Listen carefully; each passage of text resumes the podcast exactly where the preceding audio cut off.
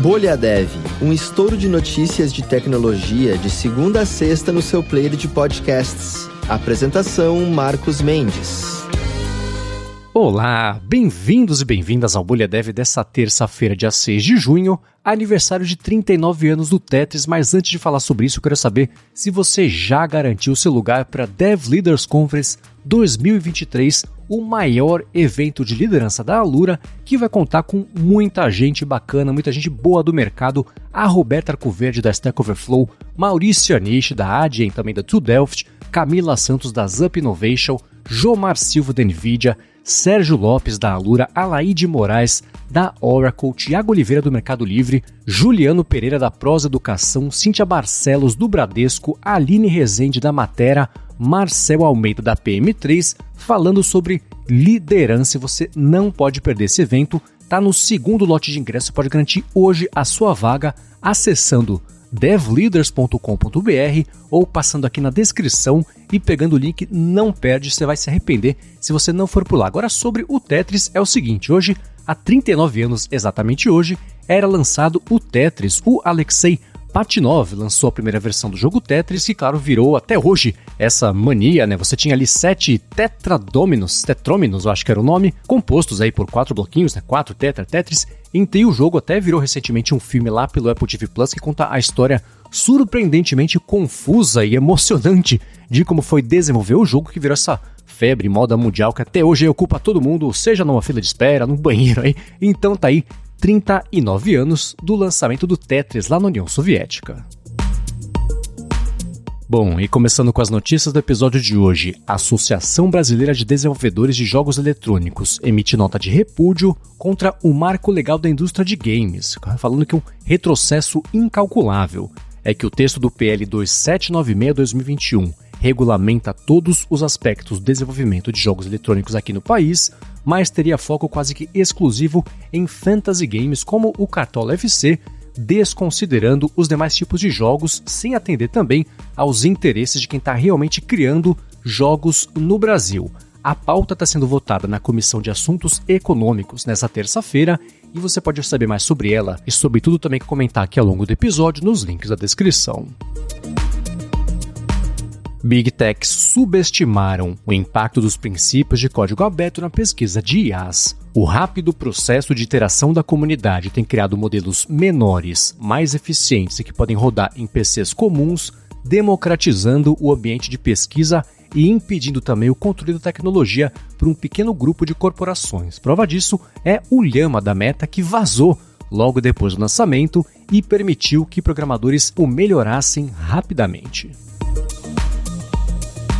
Agora, também sobre inteligência artificial, o Brad Smith, que é o presidente da Microsoft, ele defendeu uma regulação maior dos governos sobre as IAs. Ele comentou que os benefícios são vários, mas ainda assim é importante prezar pela segurança. Ele comentou que o governo tem que ser mais rápido até para regular a inteligência artificial, que tem mais potencial para o bem do que qualquer outra invenção anterior. Então tá aí o Brad Smith, que na Microsoft a gente sabe tem uma parceria bem forte com a OpenAI, defendendo a regulação, o que por outro lado traz críticas, porque é claro que a Microsoft já chegou lá quando o assunto é AI, então regular esse mercado poderia impedir, é claro, mais a concorrência também do que qualquer outra coisa. Novo data center modular do SerPro é o maior a receber certificação Tier 3 no Brasil, com a instalação hospedando centenas de soluções do governo. A certificação né, Tier 3 indica maior resiliência e disponibilidade, como paredes que suportam fogo e entrada de água, além também de poeira. Apple lança a plataforma de computação espacial com óculos de realidade aumentada Vision Pro e novo sistema operacional Vision OS. As impressões iniciais de quem usou já o dispositivo têm sido muito positivas, tanto em termos aí de hardware quanto também de software, superiores a qualquer outro dispositivo desse mercado. Aí é aquela coisa, né? O Vision Pro custa 3.500 dólares e vai ser lançado só no começo do ano que vem nos Estados Unidos e só depois em outros países aí também pelo mundo. Reddit enfrenta protestos da comunidade depois de anunciar o preço altíssimo para acesso às APIs, mais ou menos como rolou também com o Twitter recentemente. Então, centenas de subreddits vão ser desativados por 48 horas a partir de 12 de junho e a empresa quer cobrar 12 mil dólares por 50 milhões de calls na API dela. Para comparação, o Imager, IMG-UR, o Imager, Imager, cada um fala de um jeito, que armazena imagens, cobra 166 dólares pela mesma quantidade, então a mudança inviabiliza aí praticamente, acaba na verdade praticamente, com o mercado de apps de terceiros. Hugging Face incorpora a nova família do modelo de linguagem de código aberto Falcon, com uma versão com 40 bilhões de parâmetros, considerada a primeira capaz de rivalizar com o GPT-4. A LLM foi desenvolvida pelo Technology Innovation Institute de Abu Dhabi e você também encontra detalhes sobre isso aqui na descrição. Google corrige nova falha Zero D de alta gravidade e já explorada no Chrome.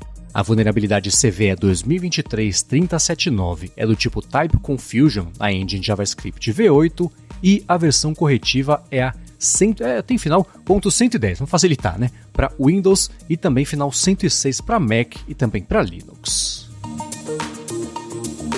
Muito bem, o recado sobre a Alura aqui no episódio de hoje. Eu quero saber se você quer descobrir como integrar o ChatGPT no Excel. Então, confere o novo curso da Alura ChatGPT com Excel, começando a usar o ChatGPT como assistente. Nesse curso que acabou de ser lançado, você vai entender mais sobre a inteligência artificial ChatGPT, além de utilizar também o ChatGPT como suporte em tarefas do dia a dia. Você também vai conhecer o suplemento da inteligência artificial no Excel, que é o Excel Labs. Para saber mais sobre isso e mergulhar nesse assunto, é claro, tem link aqui na descrição.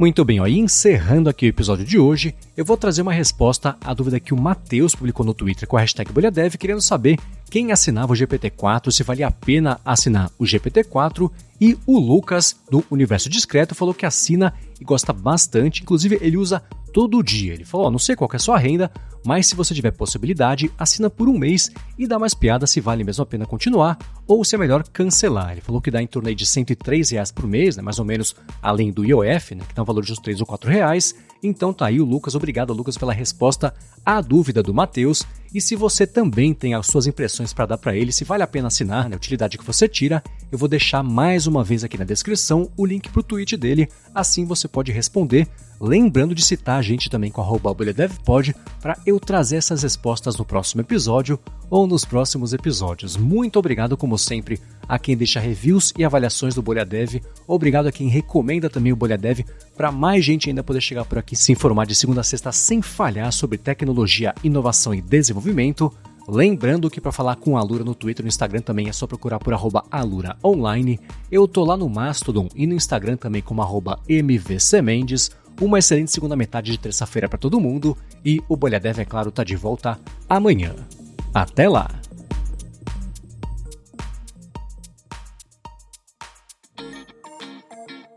Você ouviu o Bolha Dev, oferecimento alura.com.br e Felipe Deschamps Newsletter. Inscreva-se em felipedechamps.com.br barra newsletter. Edição Rede Gigahertz de Podcasts.